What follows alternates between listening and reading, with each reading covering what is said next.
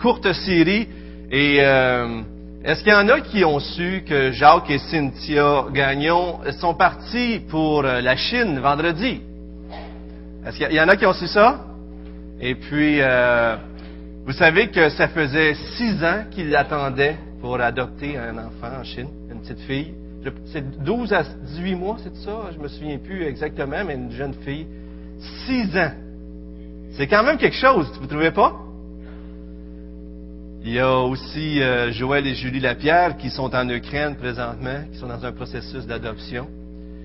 Israël Godfrey, euh, le fils de Jonathan qui était venu nous parler euh, du ministère à Bethel, ils sont revenus aussi d'adoption avec quatre enfants.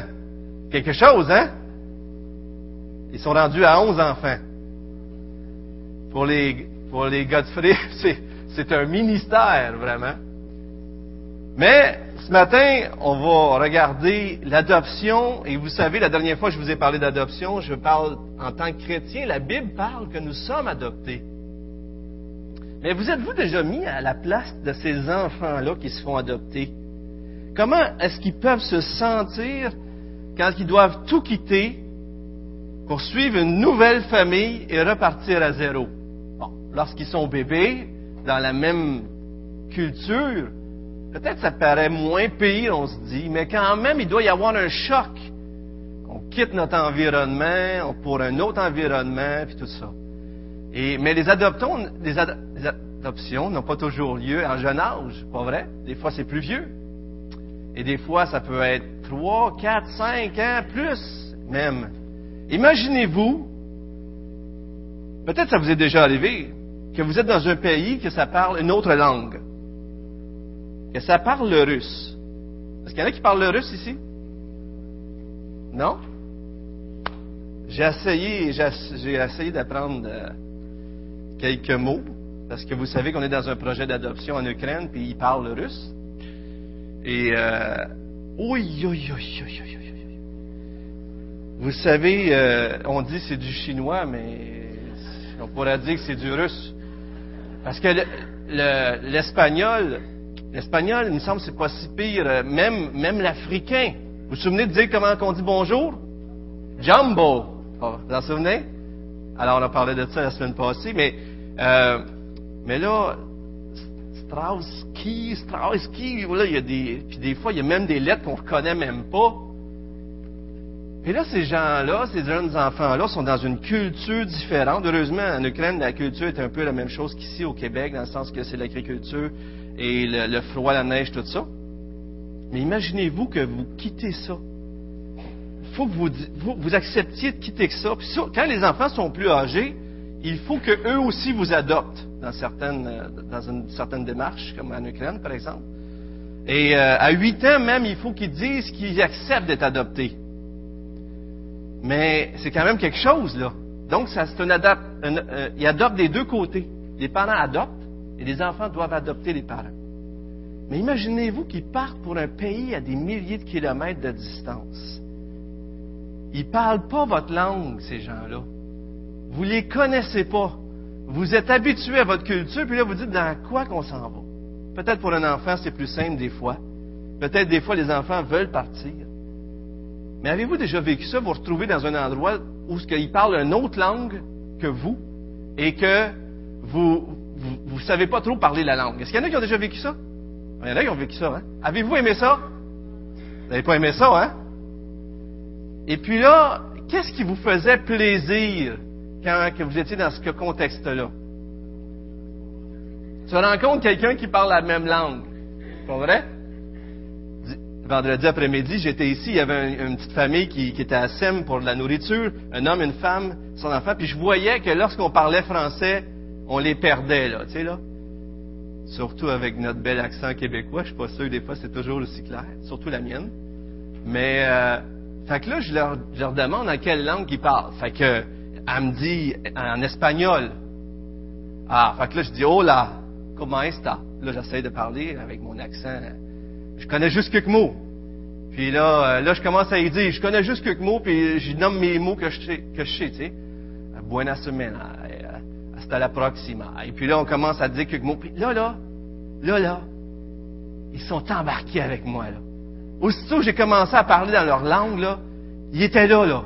Puis là, le mari commence à vouloir m'apprendre au prochain vendredi. Demandez-moi pas si je l'ai retenu, OK? Je l'ai pas retenu. J'y vais euh, par petite étape. Mais est-ce que des fois, c'est pas un peu la même chose qu'on vit? Lorsqu'on invite des gens qui ne connaissent pas le Seigneur à entrer dans la famille de Dieu? Lorsqu'on dit à des gens qui sont à l'extérieur de l'Église, ils arrivent ici, puis là, ils entendent des gens parler dans un autre langage. Ils emploient des mots bizarres.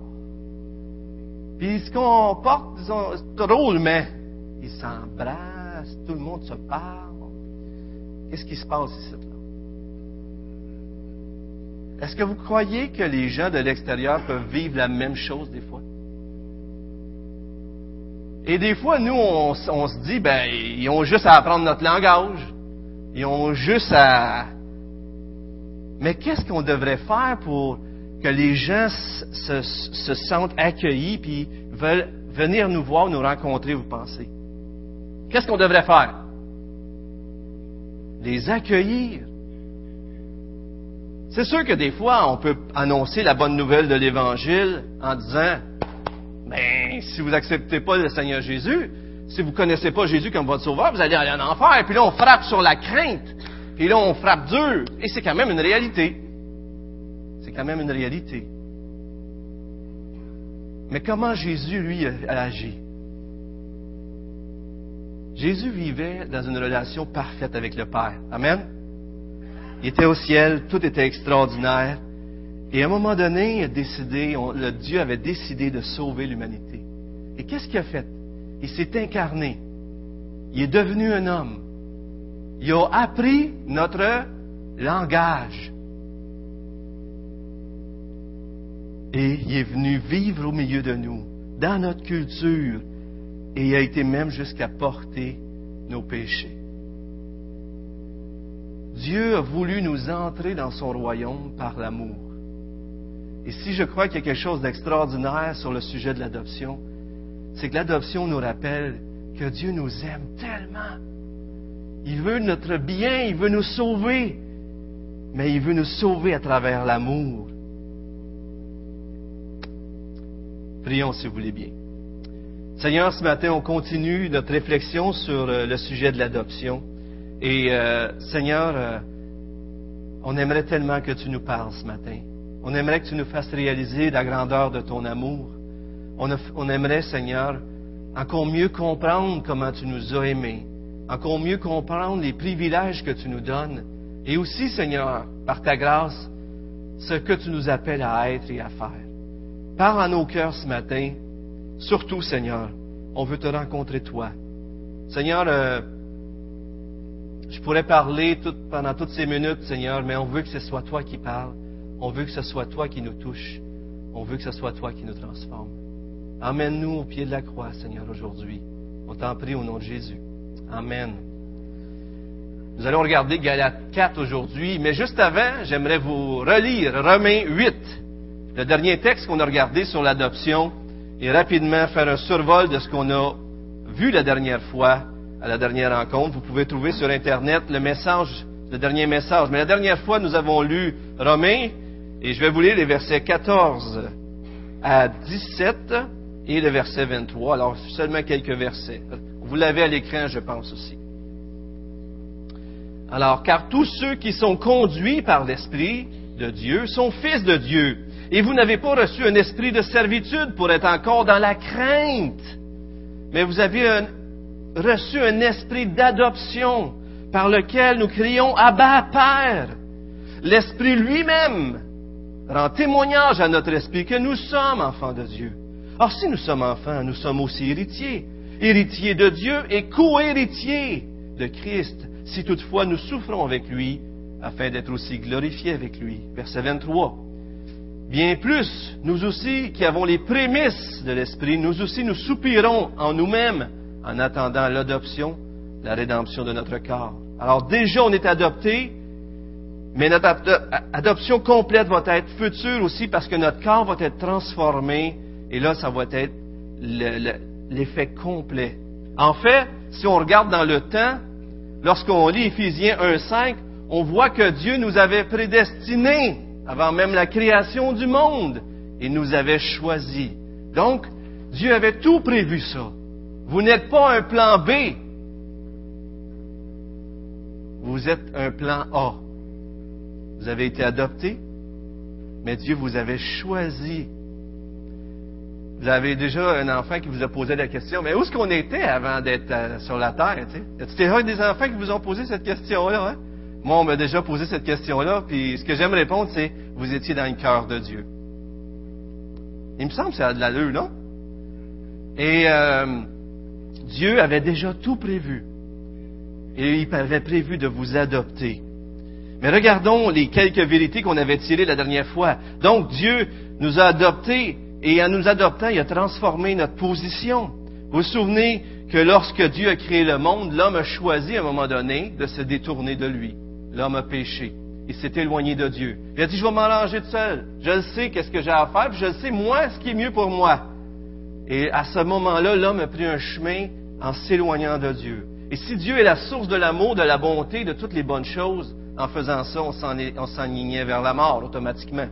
Alors, on est sorti du jardin d'Éden et il, est sorti de tout cela un vide, un vide que seul Dieu peut combler et c'est seulement lorsqu'on retourne à lui qu'on peut le combler. Et c'est pour ça que l'étude de l'adoption est si extraordinaire, parce que l'étude de l'adoption nous montre comment Jésus-Christ vient combler ce vide. Les êtres humains essaient aujourd'hui de toutes sortes de façons de combler ce vide. Je voyais dans une illustration dans Âge des opportunités, euh, il dit le chanteur rock, quand il chante, il crie son chant, sa musique, il veut la justice. Ce qui, dans le fond, il est en train de soupirer après. C'est seulement Dieu qui peut lui donner. Si vous courez après l'argent, si vous courez après même la sexualité, la gloire, la popularité, les relations, le seul qui peut combler ça, c'est qui? Vous n'êtes pas convaincu, je trouve. Faut que je vous réveille, là. C'est qui qui peut combler le vide dans vos cœurs? Amen. Et vous savez, une personne qui vit dans un état séparé d'un être bien-aimé, Dieu peut combler ce vide-là aussi. Croyez-vous ça? Dieu peut combler les plus grands vides. Alors, depuis qu'on a quitté le Jardin d'Éden, depuis qu'on a tourné le dos à Dieu, l'homme cherche par toutes sortes de moyens de combler ce vide, mais la seule façon est de retourner à Dieu par Jésus-Christ. Et c'est là, le fait, la réalité, c'est que ce qu'on a perdu, c'est pas seulement un, endroit, une place, c'est qu'on a perdu une relation. On a perdu notre communion avec Dieu. Et c'est pour ça que c'est en retrouvant notre communion avec Dieu, le pardon, qu'on retrouve la bénédiction et la paix intérieure. Mais qu'est-ce que ça signifie d'être adopté? Donc, c'est quoi les bénédictions? Premièrement, vous en souvenez, je vous ai dit qu'on avait le privilège d'appeler Dieu notre papa. Vous en souvenez de ça? Dieu a choisi de nous sauver. Dieu, c'est notre juge, c'est notre créateur, c'est celui qui nous soutient, c'est celui qui fait qu'en ce moment même, vous avez la vie. S'il arrête de, de vous soutenir présentement, vous mourrez. Mais Dieu voulait plus que ça. Il voulait être votre papa. Il voulait entrer dans une relation si intime avec vous que non seulement il vous a sauvé, mais il voulait vous adopter. Vous savez, on parle des anges. Et les anges sont puissants en force, sont capables de faire des choses extraordinaires. Imaginez un roi qui a des soldats, une armée, puis il a des généraux à côté de lui, puis il aime ses généraux, il leur fait confiance. Et puis là, il y a un ennemi qui est là, il parle à ses généraux, puis tout ça. Puis là, à un moment donné, l'ennemi est là, puis il se rebelle, il s'est éloigné. Puis à un moment donné, le roi a pitié de cet ennemi-là qui lui a tourné le dos depuis des années, qui lui fait du mal, qui, blasphème son nom, etc. Et ces ennemis-là, à un moment donné, le roi a à cœur de les sauver. Et là, il va vers ses, vers ses ennemis, puis il va vivre parmi eux. Il s'habille comme eux. Il parle comme eux, sans faire le mal, bien sûr. Mais il veut les atteindre. Il veut leur dire, je t'aime, je vous aime. Et j'aimerais ça te pardonner. J'aimerais ça que tu sois sauvé. Mais non seulement ça, j'aimerais ça que tu rentres dans ma famille. Et puis là, quelques-uns se repentent, se tournent vers lui, et lui, il les accepte dans sa famille. D'ennemis qu'ils étaient, il rentre dans la famille du roi. Il tombe fils et fille, prince et princesse du roi, et tombe plus élevé en position que les généraux et les chefs. C'est ce qu'on a vécu avec Dieu. Dieu a des anges puissants à son service, mais les anges ne sont pas ses enfants. Les anges ne connaîtront jamais le salut qu'on a connu. Est-ce que vous réalisez ça? Il y a juste nous qui peut chanter le chant des rachetés. Il y a juste nous qui devenons des fils et des filles de Dieu. Alors vous vous souvenez qu'on a parlé de ça? Vous vous souvenez qu'on a parlé aussi de C.S. Lewis qui dit qu'on a cette nostalgie d'être réunis à quelque chose dont on, a été coupé, mais, que c'est seulement la relation avec Dieu qui peut rétablir ça. Vous vous souvenez qu'on a parlé aussi que notre Père qui est dans les cieux, la prière, vous vous souvenez, on peut s'adresser à Dieu avec un klaxon, non? Alors, on peut s'adresser à Dieu comme un papa. Et euh, lorsqu'on s'adresse à Dieu comme un papa, on ne s'adresse pas à Dieu comme un, boss ou un juge ou quoi que ce soit, mais on s'adresse à Dieu comme notre Père céleste. C'est comme ça que Jésus a voulu qu'on connaisse Dieu. Et vous savez, dans l'expression qu'on a lue, on a lu que Dieu nous a donné un esprit d'adoption qui, qui, nous fait dire à Dieu Papa. Et papa, c'est un mot araméen qu'on n'a même pas traduit en grec dans la langue du Nouveau Testament parce que c'est un mot qui a une richesse que des fois on a gardé des mots comme ça pour être sûr de garder la richesse du mot qui vient avec. Et cette richesse-là, c'était papa, c'est une intimité, c'est une proximité, c'est une relation. Et vous savez dans le Nouveau Testament où est-ce que c'est utilisé? Lorsque Jésus est dans le jardin de Gethsemane puis qu'il souffre, au plus dur de sa souffrance, il dit Papa, et là, Jésus, il nous dit, il dit ça devant ses apôtres, devant ses disciples. Et là, Paul reprend cette expression-là, puis il dit, à cause qu'on est en Jésus-Christ, on peut dire nous aussi, Papa. Un autre privilège, c'est que nous sommes, à cause qu'on est des enfants de Dieu, héritiers. La parole de Dieu nous dit que, Paul nous dit, tout vous appartient dans 1 Corinthiens 3, 21, 23. Le monde, la vie, la mort, le présent, l'avenir, tout nous appartient et vous appartenez au Christ et Christ appartient à Dieu. Un Pierre 1,4 dit qu'on a un héritage qui ne peut ni se corrompre, ni se souiller, ni se flétrir. À nous, qui nous est réservé dans les cieux. Mais comme je vous le rappelais, le plus grand héritage, c'est Dieu lui-même. Même si on perdrait tout ici-bas, on a Dieu avec nous. Alors, pourquoi qu'on voudrait la création quand on a le Créateur? Pensons-y une minute. Des fois, on est là, puis on s'attache à la boîte de cadeaux, puis on oublie que celui qui nous l'a donné. On ne dit pas merci, on est là. Et puis, on oublie que notre plus grand trésor, dans le fond, c'est Dieu. Et dernièrement, ce que je disais aussi, c'est qu'on a le privilège de faire partie de la famille de Dieu. Vous vous en souvenez? On est maintenant une famille. Le royaume de Dieu, c'est un projet familial. C'est une œuvre familiale. Jésus, non seulement nous a purifiés de nos péchés, mais lui-même a partagé notre humanité. C'est pourquoi il n'a pas honte de nous appeler ses frères, dans Hébreu 2.11. Et Paul dit à Timothée, il dit, regarde les jeunes à l'Église comme des sœurs, des frères, un père, une mère, traite-les comme ça. Une œuvre familiale. Vous vous en souvenez aussi que je vous ai dit que si mon frère perd, si on est une famille, si je blesse quelqu'un ou s'il est perdant dans notre relation, je suis perdant aussi. Vous vous souvenez-vous de ça?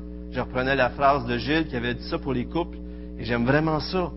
Mais si je blesse quelqu'un, si il y a quelqu'un qui souffre à cause de moi dans l'Église, je perds aussi. Non seulement il est perdant, mais je suis perdant. Et si on se met à penser comme ça, on oublie les jalousies, on met de côté toutes les colères, les médisances, mais au contraire, on pleure avec ceux qui pleurent et on se réjouit avec ceux qui se réjouissent.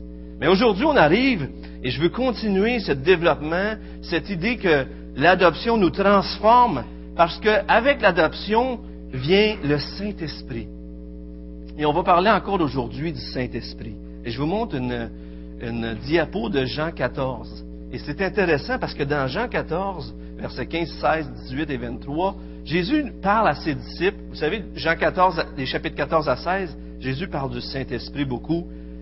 Et il dit, si vous m'aimez, vous garderez mes commandements. Verset 16, et moi je prierai le Père, il vous donnera un autre consolateur qui soit éternellement avec vous.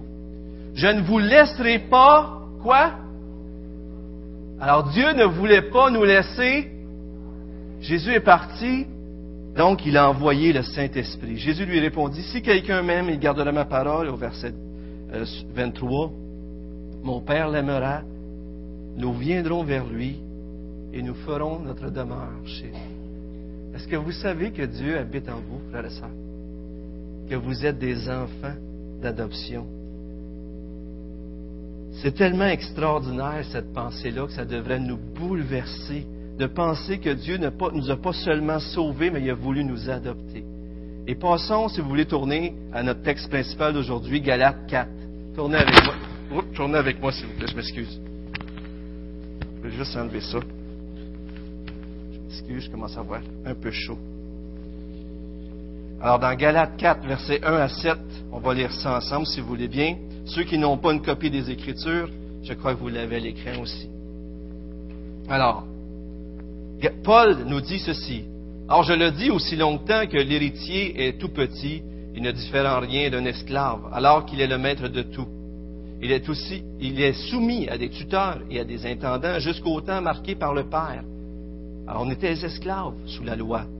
Nous aussi, lorsque nous étions des tout petits, nous étions esclaves des éléments du monde, mais lorsque les temps furent accomplis, Dieu a envoyé son Fils, né d'une femme, et sous la loi, afin de racheter ceux qui étaient sous la loi, pour que nous recevions l'adoption filiale. Et parce que vous êtes des fils, Dieu a envoyé dans notre cœur l'esprit de son Fils qui crie Abba, Père. Ainsi tu n'es plus esclave, mais fils. Et si tu es fils, tu es aussi héritier du fait de Dieu. Alors ici, voyez-vous l'écho de, de, Romains 8, nous parle encore que Dieu a envoyé en nous cet esprit, et ici c'est écrit l'esprit de son Fils. Si nous sommes fils et filles, c'est parce que nous avons cru en Jésus-Christ, et parce que nous sommes tellement unis en Jésus-Christ que nous devenons enfants de Dieu. Donc, les avantages de l'adoption, les avantages qu'on voit ici sont clairement la libération de l'esclavage. On n'est plus les esclaves qui doivent avoir la crainte. On n'est plus sous la loi. On n'est plus soumis à la loi et bien sûr à cause de nos péchés, et la possession de l'Esprit. Et on a été, dans d'autres textes, on voit qu'on a été scellés du Saint-Esprit, on a reçu déjà des arts de l'Esprit. La première chose que j'aimerais vous dire, les deux choses que j'aimerais vous dire ce matin, c'est que Dieu nous adopte pour nous transformer notre cœur. Lorsqu'on adopte des enfants, on, les adopte et souvent les enfants ne nous ressemblent pas du tout. On est-tu d'accord? Et, et les enfants ne nous ressemblent probablement même pas dans leur caractère. Alors, alors même qu'on n'était pas ressemblant à Dieu, Romains 5, 8 dit, alors même qu'on était ennemis, Christ est mort. Dieu a choisi de nous sauver, de nous adopter, alors même qu'on ne lui ressemblait pas, et il nous a fait, versets 4 et 5, je crois que j'ai juste les versets 4 à 7, peut-être les laisser à l'écran. Euh, les versets 4 et 5 nous montrent qu'il nous a donné et envoyé son Fils Jésus pour nous donner un statut légal de Fils. Lorsqu'on a cru à Jésus-Christ, lorsqu'on a cru que c'était à cause de nos péchés qu'il était mort sur la croix, et lorsqu'on a cru que sa résurrection, on est ressuscité en nouveauté de vie de la même façon, on est tellement unis à lui qu'on a est fils à cause qu'on est dans le Fils. Et ça, c'est extraordinaire. Mais regardez une répétition dans le texte. Le verset 4 à 5 nous dit que Dieu, quand les temps furent accomplis, a envoyé son Fils pour nous racheter, pour nous donner un statut de Fils. Mais regardez au verset 6. Et parce que vous êtes Fils, alors Dieu nous a sauvés, nous a rachetés objectivement. Jésus est mort sur la croix. Mais parce qu'on est Fils, il a envoyé l'Esprit de Dieu pour nous faire expérimenter que nous sommes des fils. Voyez-vous? Tout ça vient d'un même coup. Il ne faut pas penser que ça arrive en deux fois. Mais c'est parce qu'on a cru, c'est parce qu'on a le statut de fils qu'on reçoit l'Esprit pour qu'on puisse expérimenter la vie d'un fils et d'une fille. Et on va développer ça un peu. Mais Dieu change nos cœurs. Dieu change nos vies en nous aimant et en nous partageant son amour à travers l'Esprit. et le Saint-Esprit vient et nous transforme. Tim Keller a dit, le Saint-Esprit, c'est le baiser du Père au Fils prodigue. Vous vous souvenez le Fils prodigue? Certains la plupart d'entre vous connaissez cette fameuse histoire où un fils, à un moment donné, un des deux fils d'un père dit, je veux mon héritage, je veux m'en aller, je veux faire ma vie comme ça me plaît. Ça nous ressemble, hein, pas vrai? Alors le fils part, il dilapide toutes les richesses que son père lui a données. Imaginez-vous, le père lui donne son héritage. C'est quand même quelque chose. Hein? Il dilapide tout ça, il fait une vie tout croche. Puis à un moment donné, il est en train de manger les courges avec des pourceaux. Et puis là, il se dit, je suis plus digne peut-être de t'appeler son fils, mais je vais revenir quand même parce que je sais que mon père, je connais. Même si je serais juste un esclave chez eux, un ouvrier, au moins je vais manger. Fait qu'il il se décide, il prend son courage à deux mains, il se dit, je vais dire, j'ai péché contre Dieu et contre toi, papa, je suis plus digne de t'appeler ton fils, mais bon, je reviens.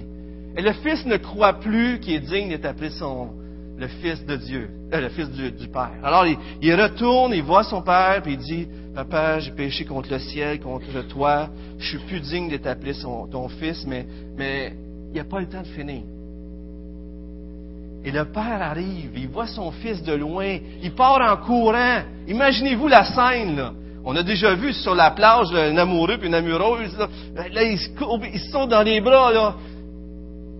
Waouh! Hein? Imaginez-vous ça, mais là, c'est le père. Là, le père, dans ce temps-là, un père courir, là, c'était humiliant. Un père courait pas, là. Vous vous en souvenez, les, vêtements et ces choses-là. Mais là, lui, il court, il va à la rencontre de son fils. Et son fils, il dit, je suis plus digne de t'appeler de ça. Et le père, qu'est-ce qu'il fait? Vous souvenez-vous? Il prend dans ses bras et il l'embrasse. C'est comme s'il lui dit, tu n'as pas réalisé l'amour que j'ai pour toi. C'est comme s'il lui dit, tu comprends pas que je t'aime. Tu comprends pas que même si tu m'as fait, tu m'as tourné le dos, tu as, dépensé les richesses que je t'avais confiées, tu as vécu une vie tout croche, mais c'est pas grave. Moi, ce que je veux, c'est toi. Je t'aime je veux t'accueillir dans mes bras. Et le Fils ne le croyait pas. On dit aux gens aujourd'hui, Jésus est mort pour vous, il vous aime car Dieu a tant aimé le monde. Puis les gens ne croient pas. Mais à un moment donné, le Père arrive, puis plutôt d'y faire des explications, il prend puis il l'embrasse.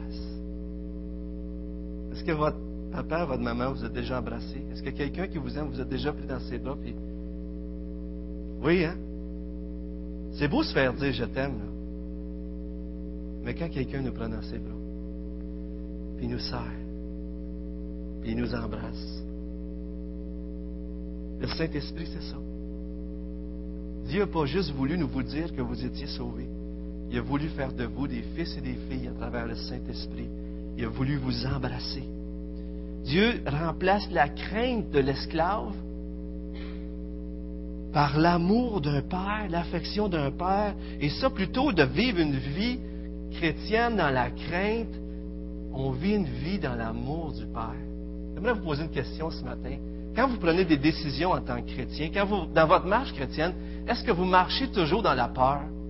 Que Dieu va vous juger, puis ça va aller mal tout à l'heure? Ça se peut-tu? Est-ce que ça se peut qu'il y en a qui vivent ça ici, vous pensez? Je pense que oui.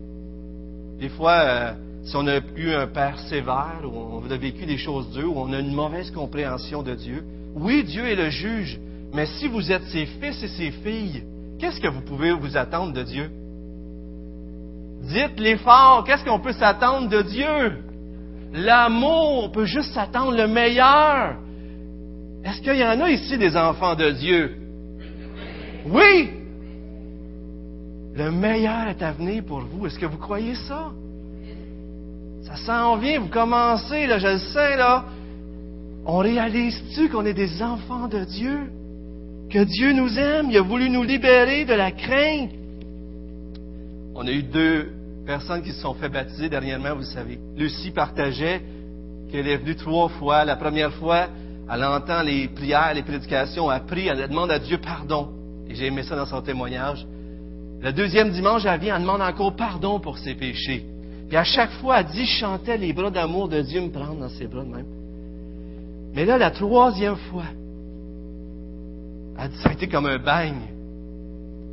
Puis là, j'ai arrêté de demander pardon à Dieu.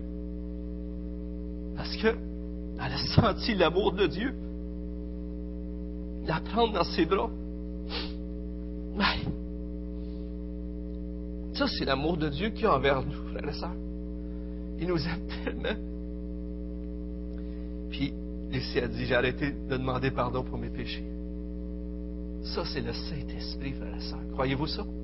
C'est le Saint-Esprit qui rentre en nous et qui nous dit, je t'aime, je t'embrasse. T'es ma fille, t'es mon fils. Vous avez vécu ça, hein, pas vrai? Et vous pouvez le vivre si vous ne l'avez jamais vécu.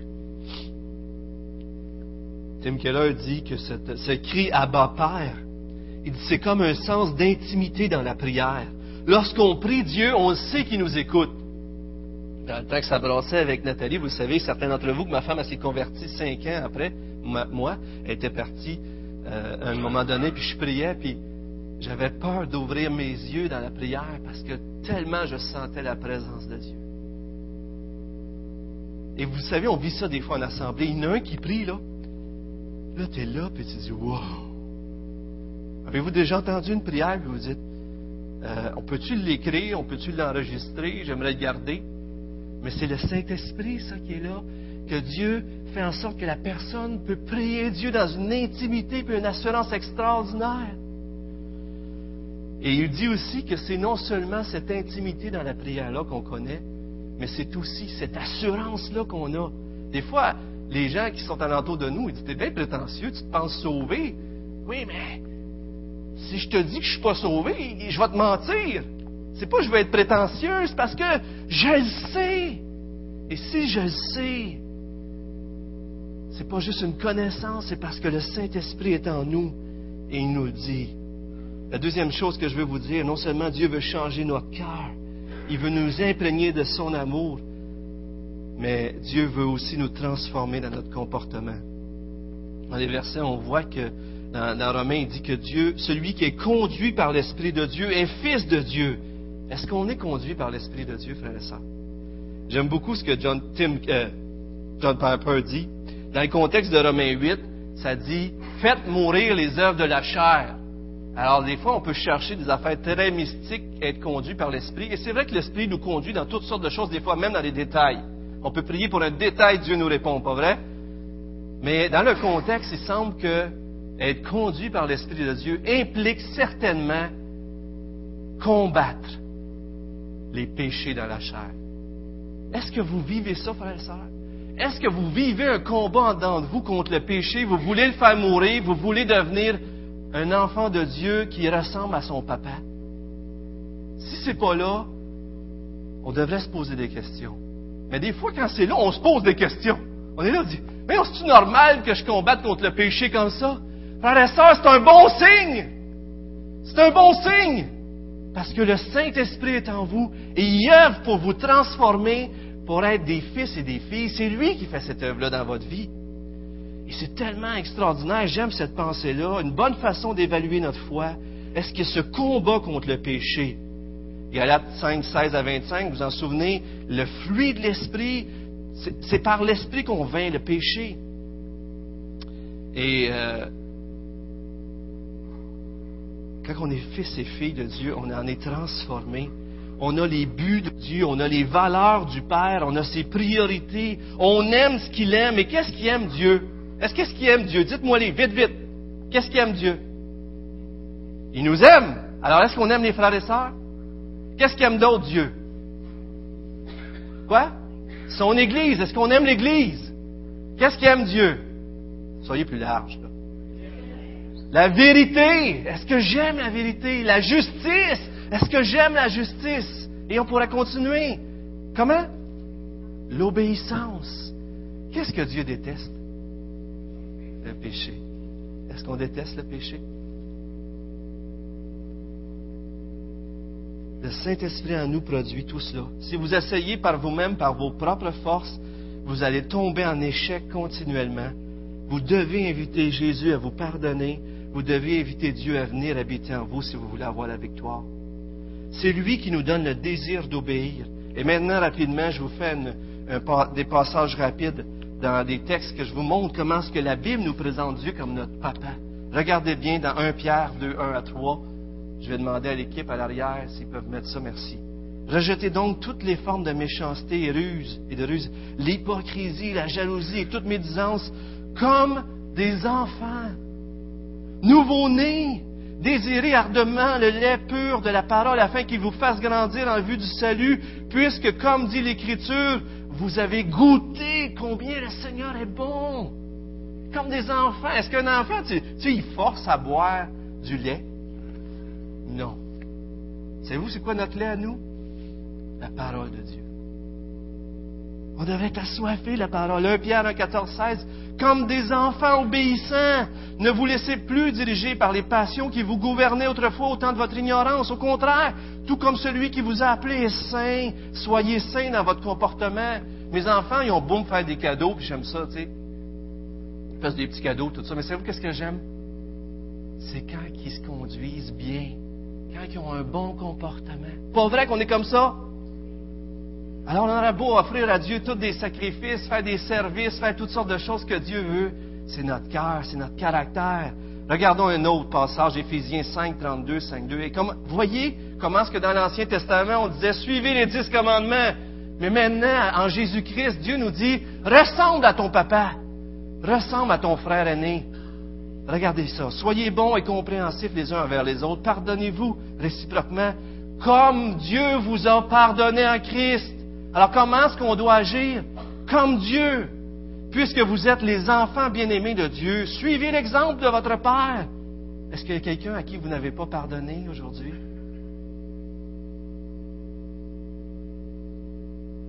Que toute votre vie soit dirigée par l'amour, comme cela a été le cas pour le Christ. Il nous a aimés et a, et a livré lui-même sa vie à Dieu pour nous comme une offrande et un sacrifice dont le parfum plaît à Dieu. Regardez dans les évangiles Jésus ce qu'il disait.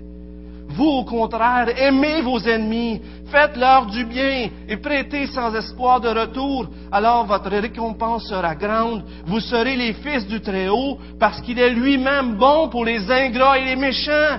Votre Père est plein de bonté. Soyez donc bons comme lui. Matthieu 5, 16.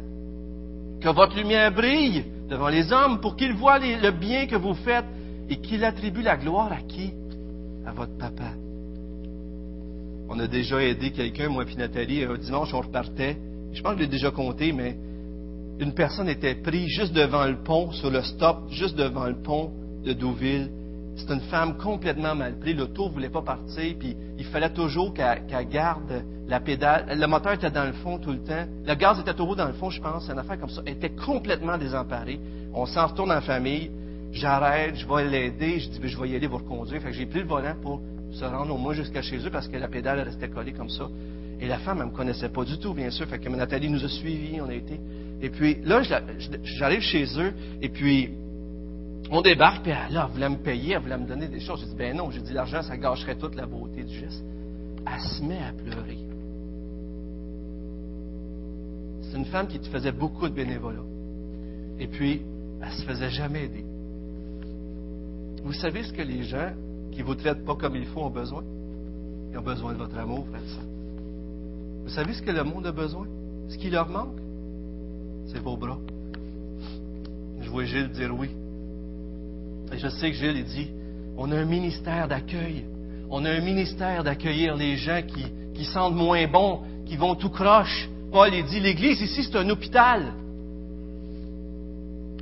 Regardez un autre texte extraordinaire. 1 Jean 3, 1 à 3. Il faut que je me dépêche. Voyez quel amour le Père nous a donné pour que nous soyons appelés enfants de Dieu. Et nous le sommes. Bien-aimés, maintenant, maintenant, nous sommes enfants de Dieu. Et ce que nous serons ne s'est pas encore manifesté. Mais nous savons que, quel que soit le moment de sa manifestation, nous serons semblables à lui parce que nous le verrons tel qu'il est. Quiconque a cette espérance en lui se purifie comme lui-même est pur. Si on croit un jour, frères et sœurs, qu'on va rencontrer notre Père céleste au ciel, on va vouloir se purifier. Dieu nous a donné le privilège d'enfant de Dieu. Et la Bible, je, fais juste vous dire, dans Jean 8, Jésus, il parle, des, gens lui disent, Jésus leur dit aux gens qui veulent le faire mourir, il dit, vous voulez faire les œuvres de votre Père. Mais non, euh, notre Père c'est Abraham. Il dit, non, vous avez les désirs de votre Père. On n'est pas des enfants illégitimes, notre Père c'est Dieu. Il dit, si vous seriez des enfants de Dieu, vous m'aimeriez. Ceux qui sont enfants de Dieu aiment Jésus-Christ de tout leur cœur. Et quand vous êtes remplis de l'Esprit, vous êtes remplis d'amour pour Dieu. Vous êtes en amour avec lui. Et puis, après ça, on voit dans les textes bibliques que ceux qui sont enfants de Dieu font les œuvres de Dieu. Mais ceux qui sont enfants du diable font les œuvres du diable. Fais juste réfléchir un peu. Ça vous est-il déjà arrivé d'avoir un de vos enfants, un frère, une soeur, ou même un parent, qui vous fait honte? Ça vous est-il déjà arrivé, ça? Personne quasiment ici, là, peut-être, là? Mais tout d'un coup, qu'il y a quelqu'un que ça serait arrivé. Des fois, il y a quelqu'un qui nous fait honte dans la famille. Puis d'autres fois, dans la famille, il y a quelqu'un qui nous rend fiers. Il représente bien la famille, pas vrai? Ça nous amène à voir notre sanctification d'une toute autre vue, ça, vous ne trouvez pas? Est-ce que nos péchés nous amènent à voir qu'on amène quelque chose de malsain sur la famille de Dieu? Est-ce qu'on veut se garder pur, non seulement pour notre papa, mais aussi parce qu'on veut bien représenter notre Dieu, bien bénir notre famille?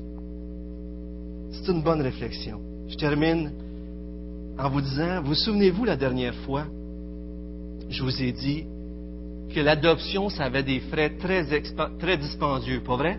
Qu'est-ce que ça peut coûter une adoption? Est-ce qu'il y en a qui le savent un peu ici? 100 dollars? 500 dollars?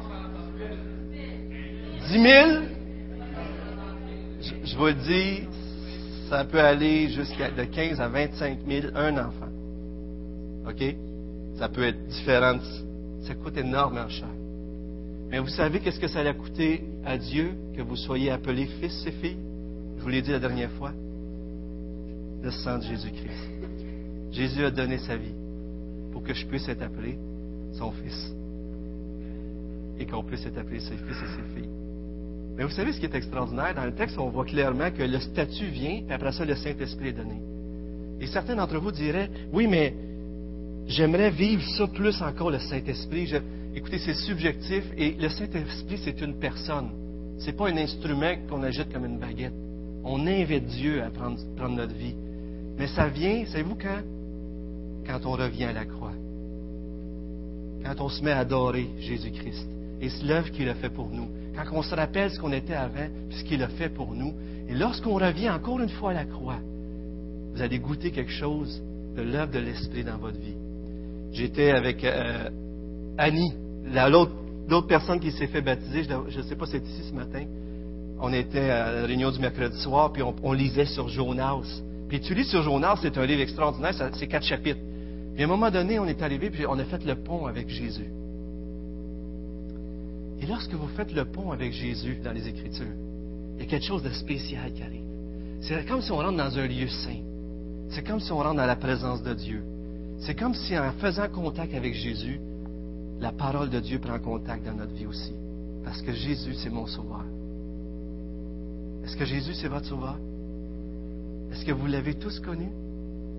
Si vous ne l'avez pas connu ce matin, je vous invite à l'inviter dans votre vie. Dieu veut vous sauver en vous aimant. Je ne suis pas venu pour juger le monde, mais pour donner ma vie, Jésus a dit. Le jugement va venir un jour. Mais ce qu'il veut faire de tout son cœur, c'est de vous intégrer dans sa famille avec son amour. Puis si vous êtes des enfants de Dieu, je vous invite à méditer l'œuvre de la croix, à louer Dieu, à le prier, à le chercher de toutes vos forces, à lui obéir jusqu'à temps que vous goûtez Dieu pour ce qu'il est, pas juste pour ce qu'il vous fait. Mais lorsque vous allez voir le sentiment de la beauté de Dieu, vous allez voir qu'il y a quelque chose de tellement extraordinaire dans sa présence. Et vous allez goûter à l'amour de Dieu. Seigneur, on veut te prier. On veut te remercier. On veut te louer pour ce que tu fais dans nos vies. Merci de nous avoir aimés à ce prix, Seigneur. Merci de nous avoir touchés, d'être venus et de nous avoir sauvés en donnant ta vie, en donnant ton Fils, Père Céleste, en donnant ta vie, Seigneur Jésus, pour qu'on puisse être appelés fils et filles du Très-Haut, pour qu'on puisse avoir la vie éternelle. S'il y a des personnes ici ce matin, Seigneur, qui n'ont pas encore donné toute leur vie à toi, que ce n'est pas toi qui dirige leur vie, mais c'est eux-mêmes. Fais-leur réaliser, Seigneur. Fais-leur réaliser, attire-les à toi et fais-leur comprendre qu'à part toi, il n'y a pas de salut. Fais-leur comprendre comment tu leur as aimé. Et Seigneur, c'est lorsqu'ils vont comprendre ton amour et l'amour que tu vas leur donner à travers nous qui vont tout abandonner leur monde et leur péché pour te suivre, Seigneur, je le sais par ta grâce. Sauve-les. On se remet entre tes mains, Seigneur. Au nom de Jésus-Christ. Amen.